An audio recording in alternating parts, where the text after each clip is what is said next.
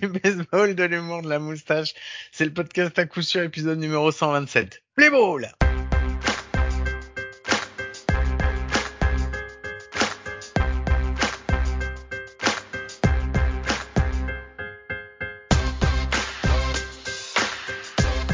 Et bien bienvenue, bienvenue, c'est l'épisode numéro 127 du podcast à coup sûr, le seul podcast français sur le baseball.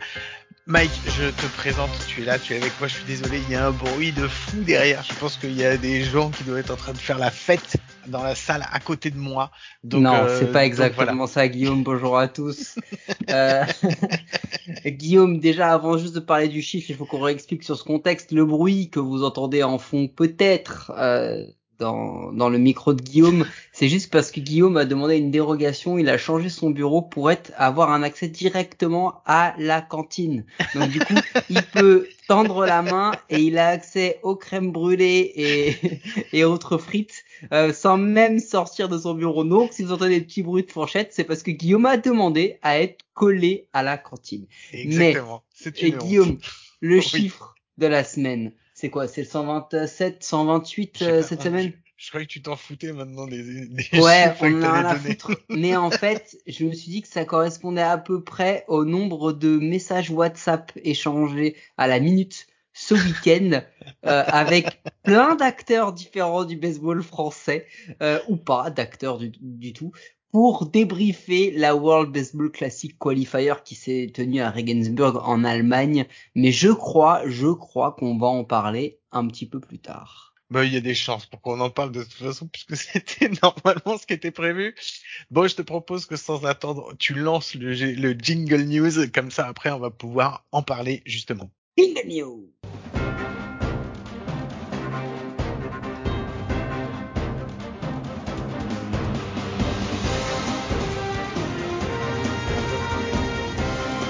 Allez les news avant de parler euh, directement, on va de, avant de rentrer dans la le passage Regensburg, est-ce que tu avais autre chose dont tu voulais parler Mike qui t'a interpellé cette semaine euh, sur le au niveau du baseball mondial euh, aux États-Unis, en France, n'importe où? Va, on va on va faire les United States of America pour commencer. Yes, offshore offshore si, weekend. Si, si ça te si ça te tente.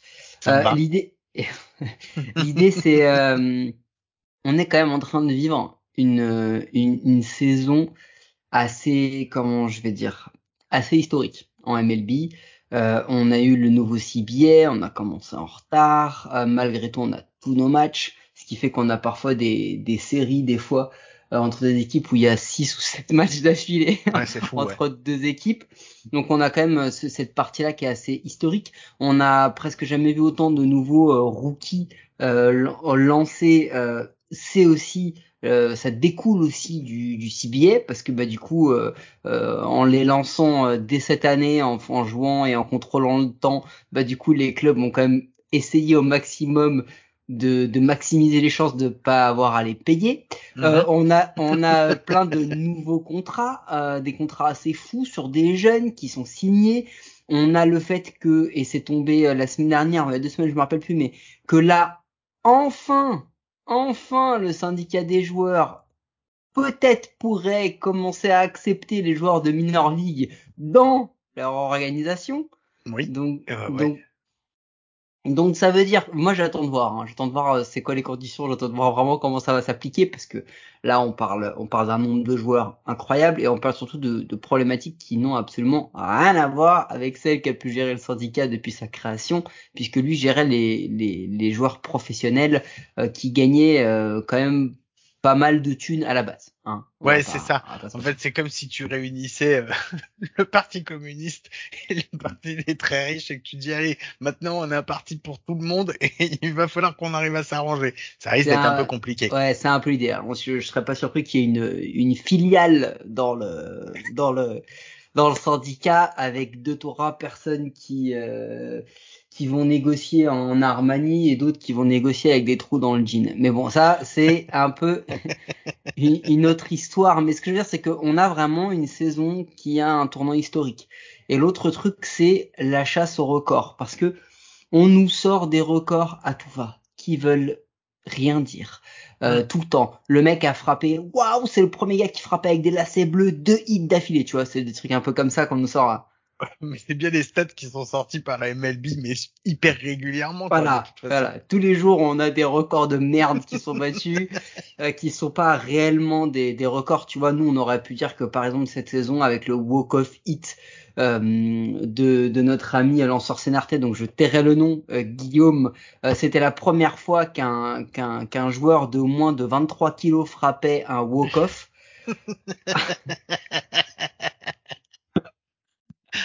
Ça, c'était un record. On t'embrasse très fort, Alex. voilà, Alex Lutz. Non, mais ce que je veux dire, c'est que voilà, il y a plein plein de records. Mais là, cette saison, on a des vrais milestones qui sont en train d'être ou battus ou approchés. Parce qu'au moment où on enregistre, ça approche les milestones. Bah, il y en a deux surtout qui sont très très ouais, importants. Mais il y en a un troisième que je veux mettre en avant, c'est le nombre de quality start d'affilée de Framber Valdez. C'est vrai. Qui est je, 26, je crois, 25, 27, un truc comme ça. Euh, j'ai cru, j'ai cru voir 27, mais je me suis peut-être 27 peut-être, mais il, il, est, il est par là. Si Guillaume dit 27, c'est que c'est certainement 26 euh, ou 28. Mais il y a un 2 devant quoi. voilà, Guillaume n'a pas récupéré sa connexion, donc quand il met à jour son fil Twitter, euh, Reddit ou euh, n'importe quoi, il a les news du, du mois de du mois de juillet. Mais euh, Framber Valdez réussit quand même une performance assez incroyable, jamais fait dans l'histoire, de d'aligner plus de 25 quality start d'affilée. C'est-à-dire que là, on rentre aussi dans une autre ère où on parle plus des wins, qui mm. veulent absolument rien dire, mais juste du quality start, c'est-à-dire à savoir euh, quel apport va apporter le lanceur à son équipe et les chances maximisées de, de gagner, au moins de ne pas perdre au moment où il est sur la butte. Donc un quality start, pour ceux qui ne savent pas ce que c'est, mais on en a déjà parlé, c'est à minima 6 manches avec au maximum 3 un run euh, concédés. Ouais. Lui, il l'a fait euh, plus de 25 fois, il a battu ce record. C'est juste monstrueux. Néanmoins, petit bémol, parce que tu sais que je suis un adepte du bémol, euh, quand j'ai regardé un peu les stats, euh, je crois qu'à hauteur de près de 17 ou 18 fois, il affronte des équipes qui ne vont pas se qualifier pour la post-season euh, parce que notamment il lance en, en American League West et on le sait, l'American League West, c'est la nouvelle Central. Mais oui, non, non, je suis désolé. Non, non, la Central, c'est toujours beaucoup plus pourri que l'Ouest. Il faut quand même pas déconner. Non, ce que je veux dire, c'est que je suis d'accord avec toi, mais euh, il faut pas, euh, même si les équipes qui la affrontent, elles sont un peu moins bonnes, on peut pas, non, il faut, on peut, on peut pas ne pas euh, mettre trop en perspective ça, parce qu'il faut quand même réussir à les tenir ces six manches. Et moi, je voulais juste ajouter que ça commence à être quelque chose qui commence à être de plus en plus compliqué aussi d'aligner six manches, parce que tu vois que les, les coachs euh, déjà, on voit plus quasiment plus de complete game parce que c'est plus dans la mentalité de garder un lanceur sur le sur le monticule pendant neuf manches. Et ben ça, en fait, avant le quality start, on le mettait à six manches, ce qui était normal et c'était très bien. Mais je pense qu'il y a un moment où il va falloir que ça change ça aussi, parce qu'en fait, tu as de plus en plus de, de, de coachs en fait qui sortent bah des fois leur euh, leur lanceur au bout de quatre manches, cinq manches, et pas parce qu'ils ont euh, démérité ou quoi que ce soit. C'est parce que tu commences sur quatre ou cinq manches, ils ont déjà lancé énormément, ils arrivent à 60, 70 lancés et qu'ils vont pas les, même s'ils sont toujours bons, ils vont pas les garder sur le sur le, le monticule plus longtemps quoi.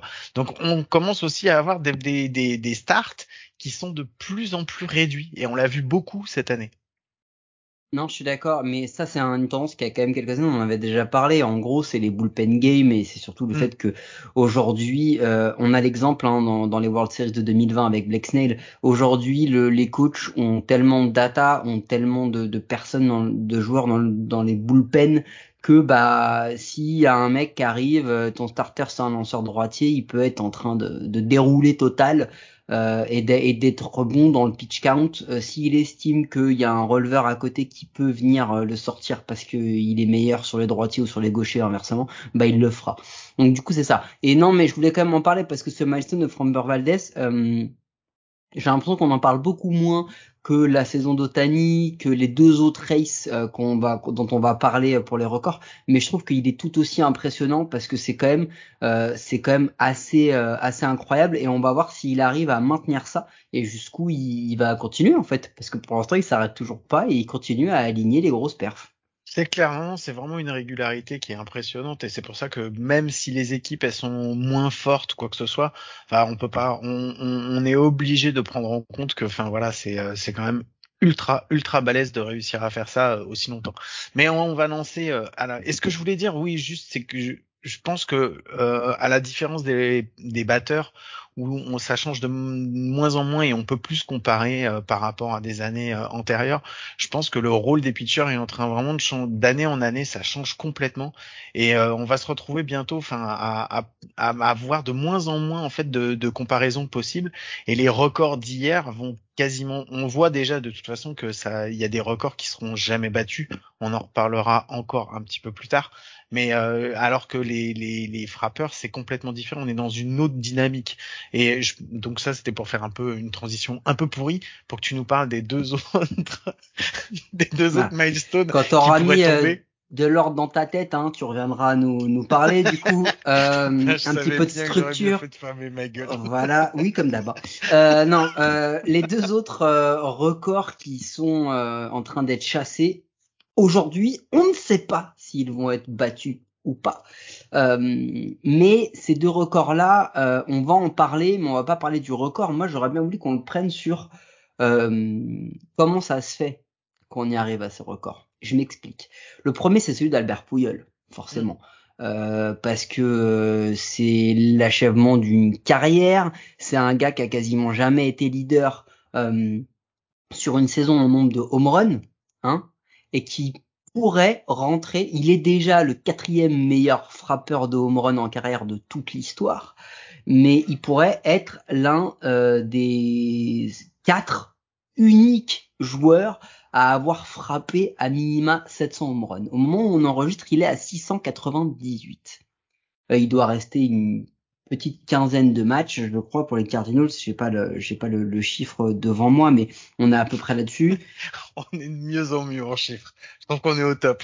On est vraiment un podcast. Ouais, ouais, ouais, là, là, on est vraiment de, précision, surtout. Je pense qu'il faut le dire. On, on, est, on a un podcast de, de précision. Il reste exactement 14 matchs. Eh, on n'est pas loin. Ah. Il reste exactement 14 matchs, sachant que Pouyol bah, ne joue pas tous les matchs, qu'il est mm. essentiellement bon face au gaucher euh, avec les années. Euh, il détient déjà le record du nombre de lanceurs différents sur qui il a frappé des home runs. C'est-à-dire que le gars, quand il va faire son tableau de chasse, mec, ça va en faire des têtes empaillées hein, sur son mur. Hein. Il a intérêt à avoir un grand mur. Euh, non, c'est ouf. C'est complètement ouf. On parle de centaines de lanceurs différents qui se sont fait déboîter par, par Albert. Euh, mais du coup, il en reste deux. Il en reste deux. Il est dans une équipe des Cardinals où les, les feel good stories se, se, multiplient. On en avait parlé. Rainwright, euh, Molina, euh, une équipe qui est en train de qui a quasiment déjà écrasé la Central et à qui peut plus rien arriver. Qui, je pense, va être l'équipe que tout le monde va vouloir éviter en post-season de pas leur pédigrer.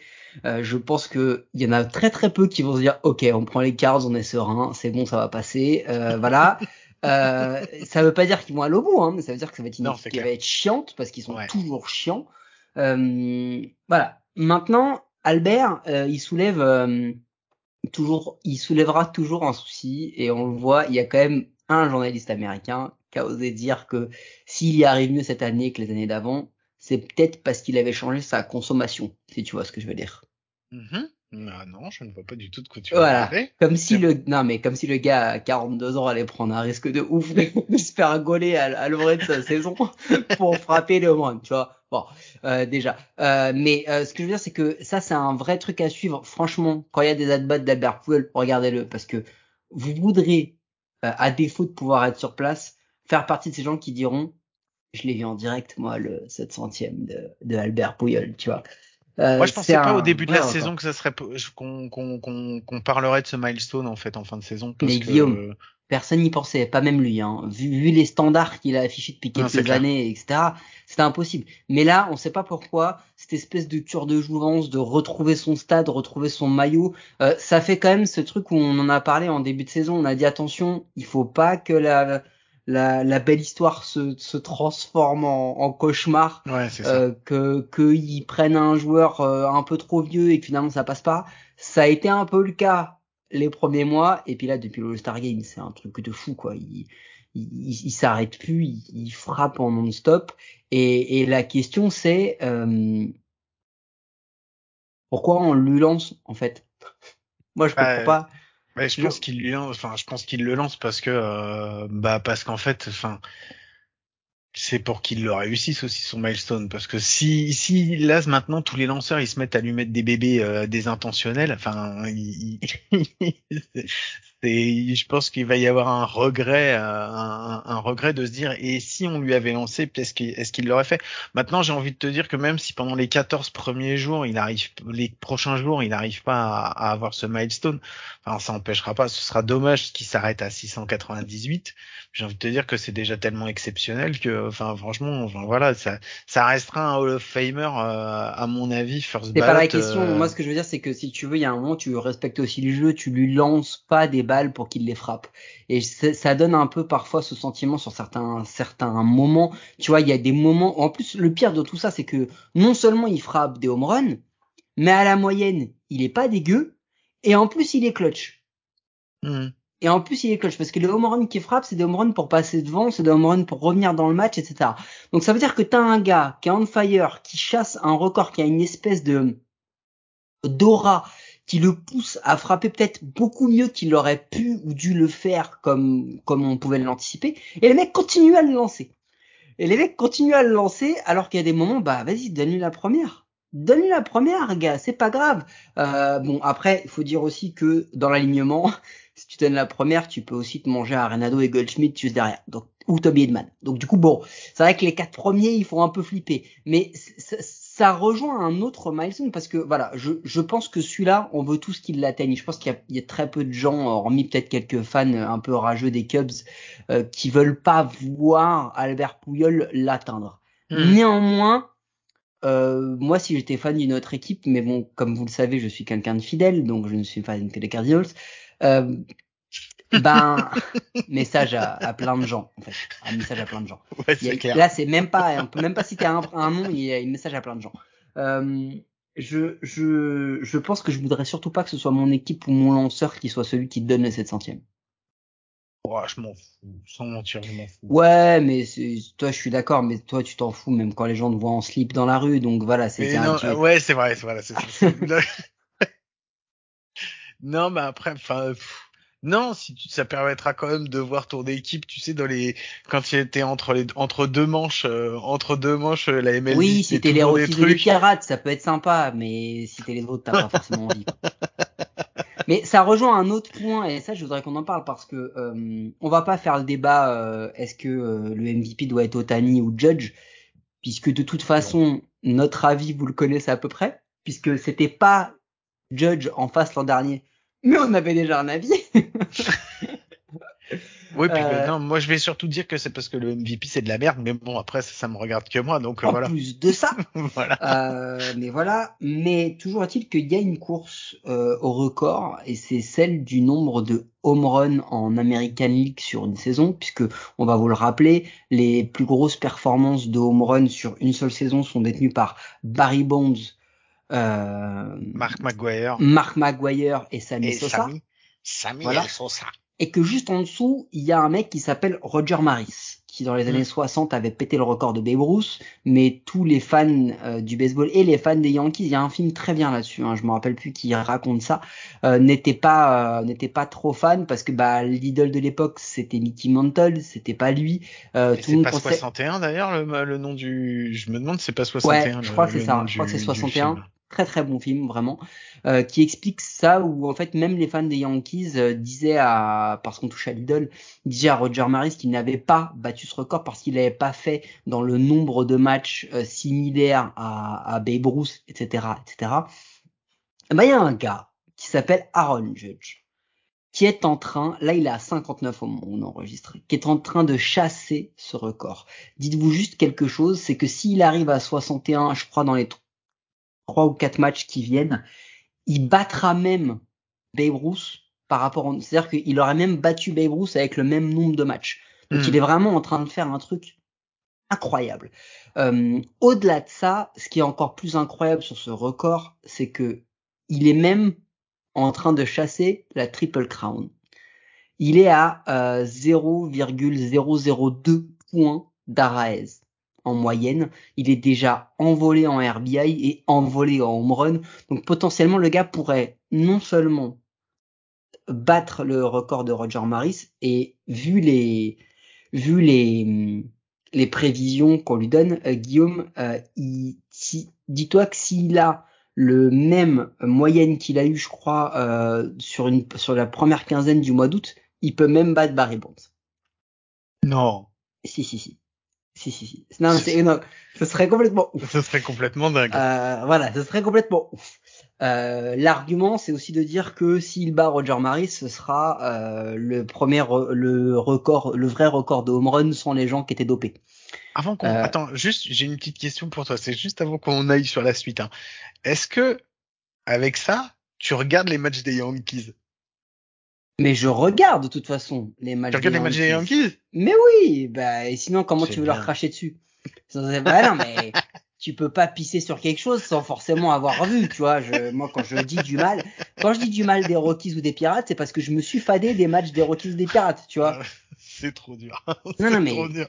Voilà. Après, on est à un stade de la saison où je choisis mes oppositions. Donc, forcément, oui. Non, quand il y a les Yankees, oui, bah, je regarde. Et puis, en plus, je, je- je suis le genre de gars qui veut absolument avoir toujours raison, Guillaume. Donc, je veux pouvoir dire, moi, je l'ai vu, le 62e de Aaron Judge. En direct, pas entre deux manches. Tu vois? Et Judge, il est à égalité avec un de ses coéquipiers qui a frappé 59 il y a quelques temps. Il y a quelques temps? Ouais, il y a quelques saisons. En 2017, si je me trompe pas. Ce serait pas un mec qui s'appelle Giancarlo Stanton qui avait atteint les 59 Ah, je Eh crois oui. que t'as, t'as raison. Gian, Giancarlo euh, a été, parce qu'il faut pas oublier que là, Stanton, on le vanne beaucoup, mais avant, avant la balle dans la tête. C'est celui Euh, qui s'est approché le plus de, du record de Roger Maris ces dernières Exact. années, en fait. Oui, mais lui, il était chez les Marlins, Oui, donc il était il en était National encore en. National à l'époque. Donc c'est pour ça qu'on en a un petit peu moins parlé, dans le sens où bah il avait quand même trois gars qui étaient déjà euh, au-dessus de lui en, en les personnes de Mhm. Sosa, Maguire et Bonds. Euh, toujours est enfin trois, trois, quatre gars, les trois plus leur médecin. Mais euh, Qui sont Euh, pas loin d'être le, c'est d'ailleurs pas loin d'être le même à chaque fois. Ouais, mais bon, le, ça c'est une le autre même idée. pharmacien.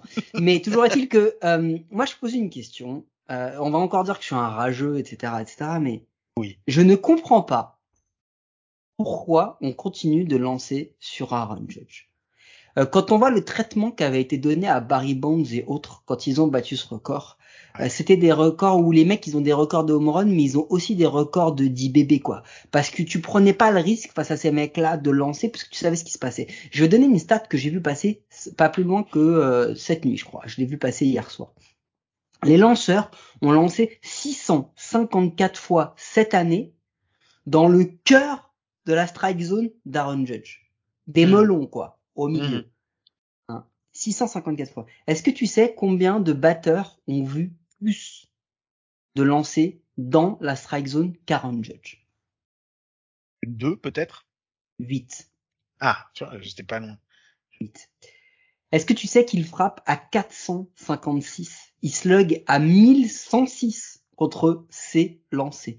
41 de ses 59 home runs sont venus sur ses lancers. Moi, je comprends pas. Je comprends pas comment tu sais qu'il y a un mec qui est aussi fort, aussi dangereux, qui va te punir à chaque fois parce qu'il aime ses lancers. Pourquoi tu lui lances ces putains de lancers? Bah, Lance-lui de la merde. Non mais Euh, ouais. en plus de ça, il faut quand même se dire que tout le line-up à côté, hein, tout le line-up, mec, c'est, ils, ils frappent en Playmobil, tu vois. Ils peuvent, ils peuvent lever les bras que en hauteur ou en bas, tu vois. Ils peuvent pas faire le mouvement sur le côté. Ils frappent en Playmobil. Pourquoi tu lui lances des strikes, bordel? Tu sais pas, tu lui lances des strikes, tu lui lances les strikes qu'il aime. Hmm. Donc, du coup, c'est juste cette réflexion de se dire, je- attention, hein, je, je ne veux pas minimiser le ce qu'est en train de faire Aaron Judge et, et, et en plus de ça, enfin, faut le dire, ça fait tellement longtemps, Guillaume, qu'on attend de voir Judge à ce niveau-là. Ouais. Ça fait tellement longtemps. Je crois que c'est la troisième, ça, ça va être donc la la troisième saison entre guillemets MLB qu'on couvre en tant que média euh, de merde. Euh, euh, et ça fait trois fois, voilà, voilà, merdia. Ça c'est bien. Nous on est un merdia, on n'est pas un média, on est un merdia. Ça fait trois saisons que quand on fait les, les pronostics des MVP, il y en a un, que ce soit toi ou moi, qui dit cette année c'est Judge. Cette année c'est Judge, il va tout écraser. C'est vrai, on le fait à chaque fois. On, on, on, on, le fait à chaque fois. J'ai envie de. Alors, non, mais je trouve ça super cool, effectivement, et c'est effectivement, je suis d'accord avec toi, ça fait longtemps qu'on l'attend.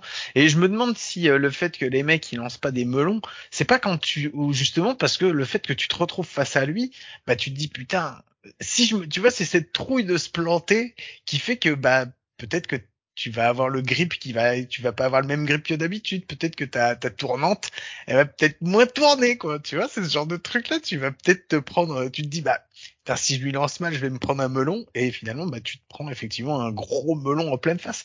Ça joue parce qu'en fait, tu te rends compte que la psychologie, euh, justement, euh, ça reste un, enfin, l'affrontement entre le ah, batteur et le lanceur, et on l'a déjà dit, ça reste un, ça reste un affrontement psychologique entre deux joueurs, quoi. Il y en a un qui est là pour t'éliminer et l'autre qui est là pour te pulvériser, quoi. À aucun moment je dis que ou c'est facile ou que c'est des erreurs. C'est c'est pas une c'est pas une question d'erreur, c'est une question de stratégie. Hmm. Quand le gars, le gars que tu veux pas affronter, vraiment, le mec, cette saison, je pense qu'il doit en avoir cinq ou six. Et, et, et franchement, euh, hormis peut-être Goldschmidt qui est en train de baisser un peu, aucun au niveau de Judge. Quand ce gars-là, il est dans le top 10 des mecs qui reçoivent le plus de strikes en plein milieu de la zone, c'est qu'il y a un problème de stratégie. Mais tu, mais, tu veux faire quoi? Tu peux pas non plus. T'imagines le tollé si à chaque fois qu'il y a Judge qui passe, on lui file un, on lui file un bébé? On te, rappelle on te rappelle du traitement de Bonds ou pas? Ah Bonds, ouais, c'est une un un un at-bat sur trois. C'est un at-bat sur trois la dernière saison. voilà. De quoi on parle? Barry Bonds, il avait un at-bat sur trois où il allait en une. Alors ça faisait un tollé, mais mec, respecte le jeu, c'est normal. Le gars était une telle menace que tu ne peux pas te permettre. Tu vois, c'est comme si, on va, on, fait un autre exemple. C'est comme si t'es au basket, t'as Stephen Curry qui est en face de toi et tu lui dis, ok gars, euh, toi on va te laisser 3 mètres pour shooter parce que t'es tellement fort que ça va faire un tollé si jamais on te fait des fautes à chaque fois que tu shootes, tu vois. C'est le même délire. Non mais c'est le même délire. T'as un mec sur qui personne n'arrive à lancer parce qu'il est trop fort. Il a encore frappé un, hit là, tu l'as vu ou pas? Il retient, c'est une erreur. Son swing, c'est une erreur. Il retient son swing, d'accord? La batte, elle croise même pas totalement le, la plaque et il frappe un simple. Pour te dire à quel point le gars est hot. Non mais il est dans un autre monde. Le gars fait une saison historique. Putain, mais arrête de lui donner des strikes. Mais, imagine là, attends, juste imagine que là, pendant les 14 prochains matchs, on lui donne plus que des IBB, quoi. Et t'imagines le tollé que ça fait? Et t'imagines, ça va hurler, quoi. Les journalistes, ils vont hurler, tout le monde va hurler. Je te refais le scénario. Oui, ils vont hurler. Disons qu'Aaron Judge euh, frappe pour les Pirates, les Reds ou les Tigers. Mm-hmm ça fera un gros tollé? Ah, ça reste sûrement moins que parce qu'il est aux Yankees. je suis d'accord. voilà. Ce que je veux dire par là, c'est que je, s'il y arrive, ce sera énorme. Ce sera un truc historique et tout, tout bonnement incroyable. Mais, mais, dites-vous que là, il y a un problème de stratégie de lanceur et de coach quand il l'affronte. Il est, il a été au milieu d'un line-up, mec, qui frappaient, mais, mais pas rien, mais qui étaient en dessous de tout. C'est-à-dire que les hmm. mecs, quand ils arrivaient au bâton, moi j'ai vu des at-bats de Kiner Falefa, de Torres ou autre, ou de Aaron X. tu sais ce qu'ils chantent les, les fans là des Yankees en ce moment sur Aaron X? Non. We want Gallo. Merde, t'as un gars comme ça de la première, laisse passer. C'est les fans des Yankees, c'est pas normal, ça, tu peux pas faire un truc comme ça, ça se fait pas. Ça se fait pas. Oui, non, mais on, on est d'accord. Les, voilà, on les connaît. Enfin, certains en tous les cas, on les connaît. Voilà, c'est pas, c'est pas ce que je veux dire. Le point du débat, c'est vraiment de dire Aaron Judge fait un truc incroyable, mais ce qui me fait chier, c'est que en fait, il, il va toujours y avoir des gens qui vont dire c'est pas si incroyable que ça parce que les mecs ont mal lancé.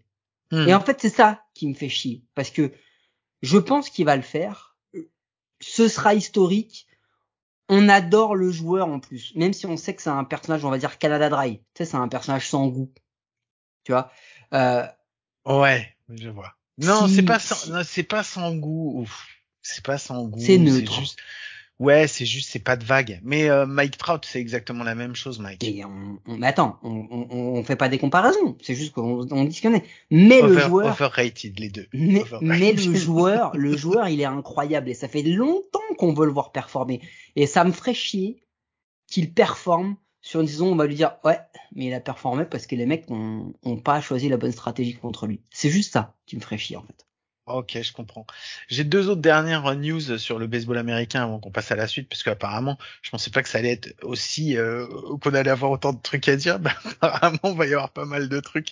Euh, la deuxième, moi, je voulais parler euh, du de Miguel, je ne sais plus comment, qui est le nouvel entraîneur qui a remplacé Tony La Russa au White Sox et qui fait quand même et qui fait du bon boulot parce que les White Sox enfin produisent. Back in the race. C'est clair, produisent un jeu qui vaut le d'être vu peut-être et surtout qui donne des résultats. Donc euh, donc voilà bah écoute c'est bien, ça permet à cette franchise de bah, de pas avoir dépensé son pognon pour rien et de peut-être aller vers justement une place en une place en playoff mais ça semble un peu compliqué quand même. Hein.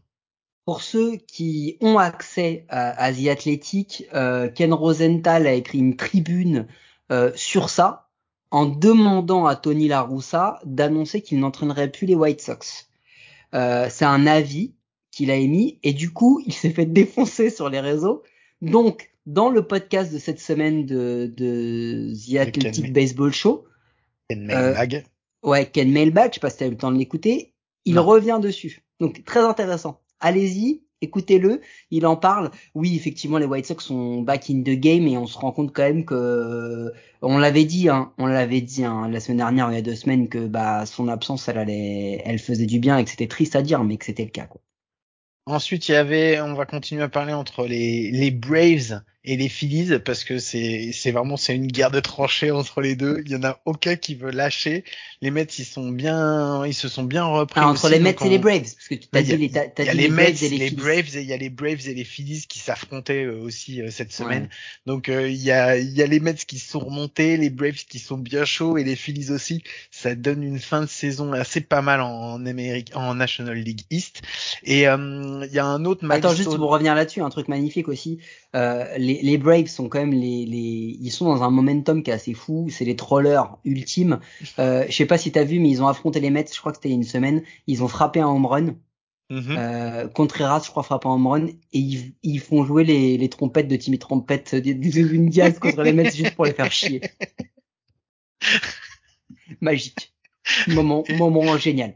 Et, et, ensuite, et ensuite, c'est la dernière info que j'ai, c'est la première fois ensuite qu'il y a une équipe entière, un line-up complet qui a été fait uniquement avec des latinos dans toute l'histoire de la MLB. Et est-ce que tu sais que c'est un accident? Non, vas-y, raconte. Alors, l'histoire, c'est que en fait, euh, c'est les Rays. Hein. Les Rays. Le, coach, le coach des Rays euh, aligne une équipe et il se trouve qu'en fait le lanceur qui était en face de lui c'était ou un gaucher ou un droitier et que du coup il voulait mettre que des joueurs qui étaient bons face à lui. Donc le jour du Roberto Clemente Day il met ses joueurs. Il se trouve que les deux seuls joueurs qui étaient des gauchers ou des switch bah c'est des c'est des whites c'était des, des, nord-américains. Du coup bah il aligne les deux autres c'est des latinos. Du coup il fait un truc 100% latino sans le savoir. On lui a dit au début du match genre tu sais que t'as fait un line-up 100% latino le jour du Roberto Clemente Day? Il a dit ah ok non merci donc voilà, c'était la première fois que ça arrivait en MLB, donc euh, donc voilà, bah écoute, c'est un nouveau milestone, on va dire. Bon, allez, on va laisser les États-Unis de côté. on va aller sur ouais, on va aller vite, on va aller vite sur la partie française. Euh, déjà, française, le baseball mondial, monsieur. C'est quand même non, le non, mais déjà, euh, déjà française. Euh, pour vous ah. presser que ce week-end suivez bien. Il y a plein, plein, plein de matchs d'accession à la D2, à la R1, etc. Il y a plein, plein d'oppositions qui se jouent un petit peu partout en France. Donc c'est quand même intéressant. Ça reste du haut niveau français. Hein. Mm-hmm on parlera du niveau européen après. Euh, et petit message du coup à deux clubs. Euh, le premier c'est le, le Ranlag Baseball Club. Tu sais c'est le club qui, est, qui a recréé dans le 16e arrondissement de Paris, le club historique etc. Qui fait un, événement, je crois que c'est ce week-end. Euh, il y a il y a un match il y a un match qui est, qui est fait. C'est c'est un match exhibition à Auteuil. Donc allez-y si vous voulez voir plein de mecs dans le formol et jouer en déambulateur c'est le moment parce que c'est ce qui compose le club. Hein, on va pas se mentir, les mecs ont été créés en 1916, mais ils sont nés aussi en 1916. Les mecs qui jouent, c'est ce qu'on m'a dit. Hein, c'est ce qu'on m'a dit. Ils s'entraînent ouais à l'hippodrome de 1913, pardon. 1913. Mais c'est vrai que c'est un club de vieux et on leur fait des bisous. Non mais je reçois plein de messages. Alors toi tu les vois pas, mais je reçois plein de messages sur Facebook et Insta pour relayer leurs événements. J'essaie de le faire au maximum, mais bien sûr ça se fait pas gratuitement. Un petit fion comme ça, c'est facile. Et euh, la bise Corps, Guillaume, qui sont champions de R3. Euh, et qui montent donc en R2 et ton ami euh, enfin, non c'est pas mon ami euh, Olive Olivier a lancé un nono hein No Hit No Run Assez ah ouais ouais bon après il l'a fait sur 5 manches donc c'est pour ça que je lui ai dit en R3 sur 5 manches euh, ça ira pas sur ton CV parce que c'est de la merde faut toujours minimiser les performances des gars qui après vont se la raconter. Euh... Surtout qu'ils se la racontent déjà assez, c'est pas la peine ouais, d'en rajouter. Euh, pour un mec qui sait pas écrire son prénom sans faire de faute, euh, il est quand même pas dégueu au baseball. on lui fait la bise, on fait la bise au scorp, c'est félicitations. Allez, félicitations. On va passer sur euh, les mo le moment qui fâche. On va parler de la World Baseball, du World Baseball Classic qualifier. Et euh, bah, pas de la contre-performance de l'équipe de France parce que je peux à ce moment-là je pense pas qu'on puisse parler d'une si on va aller on va aller on va rester non, non, quand même sur non, la non, le mot c'est la débâcle. La débâcle. Allez on va sur la débâcle euh, moi j'ai pas vu les matchs sur Bein pour des raisons que vous commencez à connaître maintenant parce que je vous en parle déjà assez souvent d'une parce que j'ai pas Bein de deux parce que en ce moment j'ai rien du tout à la maison à part des meubles et des cartons euh, voilà donc je les ai pas vus par contre j'ai vu les résultats j'ai regardé dès samedi matin le résultat, euh, le résultat du, du, match de vendredi soir. Donc euh, c'était 14-4 en défaite contre euh, l'Angleterre. Euh, dans ce qui nous avait été dit que c'était un match que de toute façon il était hors de question qu'on perde contre les Anglais. Bon bah voilà, ça c'est fait. Et ensuite c'était dimanche soir, il y avait il y avait la suite avec un match contre la République Tchèque et ça a été 7 à 1 contre contre les Tchèques. Donc euh, deux victoires, qui deux matchs, deux défaites et retour à la maison.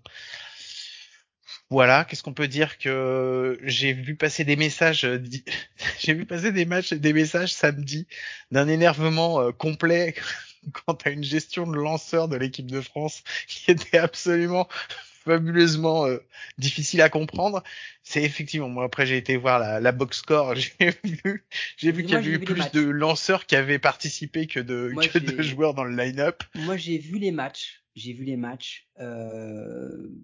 Il y a deux problèmes majeurs qui sont soulevés par cette compétition, mais deux très importants. Le premier, c'est le coaching. Personne en France, personne n'a la légitimité pour aller voir Bruce Bocci lui dire "Eh mec, t'as fait un mauvais choix." Personne, clairement, de par le pédigré, de par tout ce que tu veux. Par contre, on est en train de se poser la question est-ce que Bruce Bocci à la tête de l'équipe de France, c'est pas uniquement un coup de com? Bruce Bocci qui arrive deux jours avant la compète, ne connaît pas les joueurs. Euh, sur l'interview de The Strikeout explique qu'il a une équipe qui est moins forte parce qu'il n'a pas les frères Alexander qui lancent en MLB euh, avec euh, grands-parents français, je crois, euh, qu'ils avaient normalement dans le précédent qualifier en 2020, qui du coup là ne peuvent pas être là. Euh, en fait, tu te dis le gars il connaît que les mecs qui jouent aux États-Unis. Les autres joueurs il les connaît pas. Donc il arrive sur un groupe et un effectif qu'il ne connaît pas. Euh, on lui demande de coacher fatalement, fatalement. Il y a un moment où la gestion elle est pas bonne. Ensuite, ce problème de coaching il relève d'un autre truc Qu'en est-il de la position de Keno Perez en fait? Keno Perez, on lui file un bateau qui est en train de couler, euh, qui euh, vient de passer en groupe B en Europe, qui est à la dérive totale. On lui file les clés, on lui dit voilà le, le la grosse vedette qui devait vous aider, qui devait faire le, job, bah finalement il sera pas là. Ah mais finalement il revient. Donc qu'est-ce qu'on fait? Bah Keno, il fait un premier, euh, il fait un, premier euh, tournoi de qualification en juillet. Les Français roulent sur tout le monde. Alors oui, c'est la deuxième zone européenne, mais ils ont quand même roulé sur tout le monde. Euh, Dites-vous juste un truc, ce n'est pas la deuxième zone européenne, c'est la troisième. Parce que là, ce qualifier, c'était la deuxième. Hein. La première, c'est ceux qui sont déjà qualifiés. C'est l'Italie, c'est Israël, c'est ce genre de pays-là, ok? Donc du coup, euh, cet effectif-là, roule sur le tournoi au mois de juillet. Arrive la sélection, Keno se retrouve, bah je sais pas quel, combien de coachs, mais je crois qu'il a dû être troisième ou quatrième coach puisque Bocci est arrivé avec son avec son staff. Euh, il est il est passé pitching coach, je crois? Ouais, il était passé pitching coach. Moi, je l'aurais mis en quatrième ou cinquième position plutôt. Hein. C'est à peu près ça. Euh, donc du coup, bah la question c'est quand tu vois le coaching, c'est quoi? C'est un coup de com en fait. C'est exactement ce qui se ce qui s'était passé avec Eric Gagné. C'est un gros nom qui arrive et qui doit composer avec des mecs qu'il ne connaît pas, qu'il n'a certainement jamais vu jouer, ou alors quand il les a vus, c'était dans des mauvaises conditions, avec le stress de la sélection, de devoir faire ses preuves, etc., etc. Euh, enfin, la question, elle se pose réellement là-dessus, sur le coaching. C'est qu'est-ce qui se passe? C'est quoi le futur? Est-ce qu'on n'aurait pas mieux fait de laisser les clés à Keno Perez pendant quelques années, avec Bruce Bocci qui vient et qui effectivement doit chapeauter, mais ça reste quelqu'un qui délègue énormément de ce qu'on en sait, de ce qu'on a entendu. Ça reste un mec qui donne beaucoup de pouvoir à ses à ses collaborateurs. Euh, est-ce qu'on n'aurait pas dû laisser euh, Keno Perez faire la sélection et Keno Perez euh, gérer l'équipe. Moi, je vais te répéter ce que je t'ai déjà dit parce que euh, parce que c'est enfin pour moi c'est important de le dire. Euh, c'est très bien. Moi, je trouve que Bruce Bocci, voilà, c'est un c'est un beau loyau. Tu le mets dans un bel écrin et ça fait briller. Et on parle un peu du baseball français, mais c'est pas ça qui fait une équipe. Et euh, je reste, je maintiens que je vois mal comment on peut faire monter le niveau de notre équipe de France et d'avoir quelque chose de, de pérenne si ton coach il est pas euh, sur les bords des terrains toutes les semaines ou s'il est pas là pour sur, superviser quoi. Le fait qu'ils ils vivent même pas en France, qu'ils viennent et tout. Enfin moi j'ai tout le plus grand respect du monde pour Bruce Bocci et ça euh, je veux pas qu'on qu'on puisse croire le contraire mais c'est juste que je pense pas que ça soit la solution aujourd'hui pour qu'on ait une équipe de France forte d'avoir un mec qui vit aux États-Unis et qui vient, euh, qui arrive quatre jours avant et où les seules choses dont il entend parler euh, les joueurs, bah c'est parce qu'il y a quelques vidéos qui ont été tournées et que euh, on a le DTN ou le DTN adjoint qui viennent lui dire ah bah voilà il y a ce joueur là, il y a ce joueur ceci, il y a ce joueur cela. Je pense que ce système là il a ses limites quoi. Et comme tu dis, Keno Pérez il a récupéré l'équipe de France dans un sale état, il la prend, il en fait ce qu'il peut il y avait une nouvelle, euh, il y avait une nouvelle politique, on va dire, qui avait été décidée, c'est-à-dire de mettre certains joueurs, certains anciens, on va dire, de les mettre de côté et de miser sur le, futur, sur les jeunes de l'équipe de France. Et on, quand on voit la sélection qui a été faite pour la World Baseball Classic, c'est une sélection différente parce que les règles permettent que la sélection soit différente euh, pendant justement cette compétition par rapport à d'autres. Mais moi, je regrette qu'en fait, on ait fait une équipe c'est une équipe de vieux et c'est une équipe de, il y a quasiment pas de Français dessus. Les seuls Français qu'on a vus, ils ont quasiment pas joué parce qu'ils étaient là. On a l'impression qu'ils étaient là juste pour faire le nombre, quoi. Ça c'est le deuxième problème, Guillaume. Et ça, et ça rejoint un truc important. On, l'a échangé. J'ai regardé la sélection du mois de juillet. Euh, et en fait, tu te rends compte que t'en as plus de la moitié des joueurs qui n'ont pas été renouvelés. C'est-à-dire que le groupe qui t'a qualifié pour ce tournoi, la moitié de ce groupe tu lui dis bah non, tu vas pas venir parce que on a des joueurs euh, qui sont de nationalités différentes mais qui sont éligibles selon les nouvelles règles de la World Baseball Classic qu'on estime meilleurs que toi et qu'on va faire jouer. Euh, enfin, il y a un moment où tu, tu te rends compte quand même, je ne sais pas. Je ne sais pas, Guillaume, si les joueurs étaient dispo, pas dispo, euh, si c'est eux qui n'ont pas voulu ou pas pu, ou j'en sais rien. Mais tu vas pas me faire croire que des mecs comme euh, Louis Brinville, euh, Dylan Gleason, euh, Théo Lacmèche, tous ces gars-là, Nicolas Antoine, qui ont cartonné en France cette saison, auraient fait pire que ce qu'on a vu ce week-end.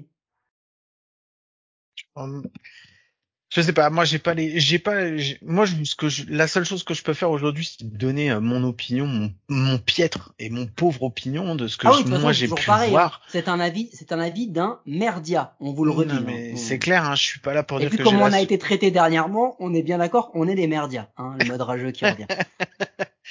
j'ai pas la solution et je prétends jamais l'avoir. Euh, c'est juste que moi, voilà, je me pose des questions, je pose des questions. On s'est posé des questions ce week-end avec toi, Mike, avec d'autres d'autres personnes avec qui on a pu échanger. Et voilà, on en arrive à une incompréhension et, et, à se dire que bah par rapport aux résultats et aux résultats qu'il y a depuis deux ans euh, de l'équipe de France, la solution elle est pas là où elle est aujourd'hui quoi. Voilà, c'est tout. C'est le constat il est simple. tu fais un constat sur ce que ce qu'on a pu voir, ce qu'on a pu entendre, ce qu'on a vu de côté et les résultats. C'est pas la résultat, il prouve qu'aujourd'hui c'est pas la solution à employer quoi. Parce que finalement, le coup médiatique, il a été réussi. Mais moi, je pose juste une question. Tout le monde dit oui, mais parce qu'on a eu Bruce Bocci, on a été diffusé sur Bean, etc. Clairement, non. Moi, je pense que c'est pas vrai. On a été diffusé sur Bean parce que il y a, une personne qui s'appelle Benjamin Bernard, qui est un grand fan de baseball et qui veut mettre ça en avant, qui, à mon avis, fait des pieds et des mains au sein de la rédaction de Bean Sport pour choper des, temps d'antenne et pour choper ce genre de, de, de rediffusion. Et aussi parce que la MLB a décidé de mettre à disposition justement euh, les euh, les matchs, les flux de la World Baseball du qualifier de la World Baseball Classic. C'est aussi pour ça. Exactement. Et, parce que c'est un événement MLB et que du coup Bean retransmet la MLB, donc il y avait cette possibilité de le faire en fait. C'est ça. C'est pas parce qu'il y avait Bruce Bocci, il y aurait pas eu Bruce Bocci, ma main a coupé que c'était quand même diffusé. Donc mm. en fait, L'idée, c'est de se dire que ce coup médiatique, Bruce Bocci pourra faire du bien au baseball français que s'il vient plusieurs mois ici par an. S'il vient pendant, je sais pas, deux ou trois mois de la saison de la D1 pour aller intervenir dans les clubs pour voir euh, pour pour voir comment se passe la formation, comment se passe l'évolution des joueurs. Ça ne fonctionnera que comme ça, que comme ça. Donc en fait, la question elle se repose euh, quand on dit une débâcle, euh, se faire avoir en merci roule par la Grande-Bretagne, où tout le monde nous avait dit ouais bah c'est pas les plus gros adversaires, merci roule. Ensuite on se fait taper par des Tchèques, où dans l'effectif, hein, dans l'effectif des Tchèques, j'ai regardé Guillaume, tu sais combien il y avait de joueurs champions avec Berno euh, d'Europe l'an dernier? J'en ai pas, je, crois, que j'en ai vu un, un ou deux, j'en ai vu. J'en ai vu trois ou quatre. D'accord. Pas, pas plus, pas plus. D'accord? Euh, Ça veut dire le vivier. Et quand tu regardes les noms, encore une fois, on va pas faire du, racisme primaire, hein, mais les mecs, ils ont des noms tchèques. Mmh ils ont pas des noms euh, de Sudam ou de Nord-Américains. Tu vois, mmh. ils ont fait avec leurs jeunes. On a privé nos jeunes joueurs d'un d'une expérience à haut niveau, à moyen niveau, pardon, mmh à moyen niveau euh, avec forte exposition sur un gros tournoi, etc., pour faire jouer des mecs qui, si ça se trouve, ne pourront pas rejouer dans les compétitions qui sont importantes, à savoir comme l'Euro ou autres, qui nous qualifient et qui nous situent au niveau mondial. On a privé ces gars-là pour certains gars, et on n'a pas donné de nom, parce que c'est des insiders qu'on ait d'autres ou pas, pour certains gars qui, dans des effectifs, ont parfois causé des problèmes, pour certains mecs qui n'ont pas eu l'implication en termes d'entraînement et d'investissement dans les saisons D1 de leur club toute la saison, pour les voir arriver et peut-être même ne même pas performer. Moi, je te donne juste un exemple. Un joueur qui a marché sur la saison cette année, qui a été le porte-étendard de Rouen et de l'équipe de France quand il a joué, c'est Bastien Dagneau. Quand tu vois la manière dont il a été utilisé et, et ce qu'il a apporté à l'équipe, c'est pas parce qu'il avait pas le niveau, hein, c'est parce que c'est une notion de contexte et de mise en confiance. Tu m'enlèveras pas ça de la tête. Moi, je pense qu'il y a un moment, il faut se poser les bonnes questions. On a, je pense, des bons coachs, mais c'est quoi notre vrai niveau au niveau européen? Voilà, avoir Bruce Bocci, ça nous fait, ça nous fait quand même péter plus haut que notre cul parce que finalement, on se fait défoncer par des, par des nations qui sont des nations mineures du baseball dans le monde. Donc, bah c'est simple hein, quand euh, quand tu vois ce, qui s'est passé avec la Grèce à l'Euro ou autre, bah ça situe notre niveau. On est un, on est en, on est en termes d'équipe nationale euh, un niveau qui est qui est mauvais, mauvais. Bon, sur ces bonnes paroles, je vais pas en rajouter plus. Euh, Mike, j'avais prévu de te parler d'autre chose, mais on a parlé beaucoup trop longtemps de tout le reste pour que. Ouais, puis il va plus rien rester à la cantine. Tends le bras, essaye de prendre un flambi quand même. non, ils sont trop loin, je vais être obligé de me lever et pour ça je vais louper. Donc Mike, je te remercie beaucoup pour euh, cet épisode qui a été. Attention, mode rageux back to back. Hein. C'est clair. Guillaume, on a oublié de parler d'un truc sur les news vite fait avant de faire la connerie. Vas-y. T'es en demi-finale de la fantaisie, mon salopard. Mais j'osais pas en parler justement. Mais moi j'en parle parce que j'ai la haine, parce que déjà je veux, je veux surtout pas que tu atteignes euh, le titre Euh, parce que je veux pas, je veux pas que tu m'en parles. Vu les résultats de, cette- de ce matin, c'est Ouais, mais c'est ça, ça, ça, ça a encore le temps de tourner, mais je veux surtout pas que tu gagnes. Comme- faut quand même dire que les quatre premiers de la saison régulière de notre fantasy se sont tous fait démonter, donc en fait, Il il reste que du, cin- ouais. du 5 au 8. Euh, sont en course encore Seb, notre ami de Passion MLB, et toi. Ça pourrait être une belle finale et te faire taper par le Québec. Moi, j'adorerais euh, voir ça arriver, Guillaume. Mais surtout, ne le laissez pas gagner. Je vais en entendre parler pendant X temps. Moi, j'ai juste mis back to back sur mon nom de fantasy et on m'en parle encore comme si j'étais arrivé en caleçon. Allez, clair. Allez, sur ce, euh, Mike, je pense que t'as le générique pour la connerie, donc je te laisserai le lancer au montage. Donc voilà, allez, on se retrouve juste après. Who you trying to get crazy with they say? Don't you know I'm loco?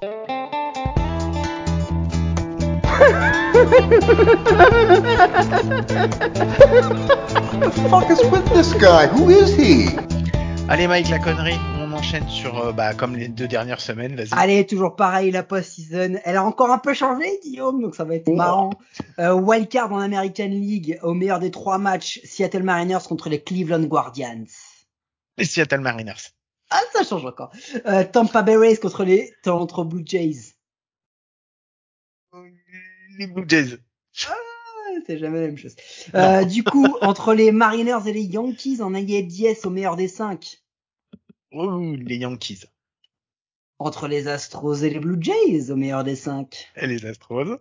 Ça ne change pas. Entre les Astros et les Yankees, les ALDS se font l'alliance cette match qui va passer? Les Astros. C'est bon, on y arrive, on y arrive.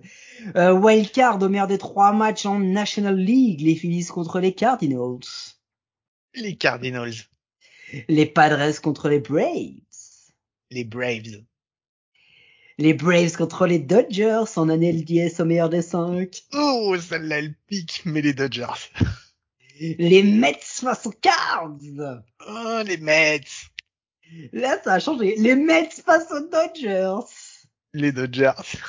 Et nous revoilà sur le même World Series que depuis quelques semaines les Dodgers face aux Houston Astros. Et tu Et vas me ça, dire. Ça change pas, c'est les Astros. Et voilà les Astros encore une Bon, allez, sur ce, merci beaucoup Mike pour cet épisode.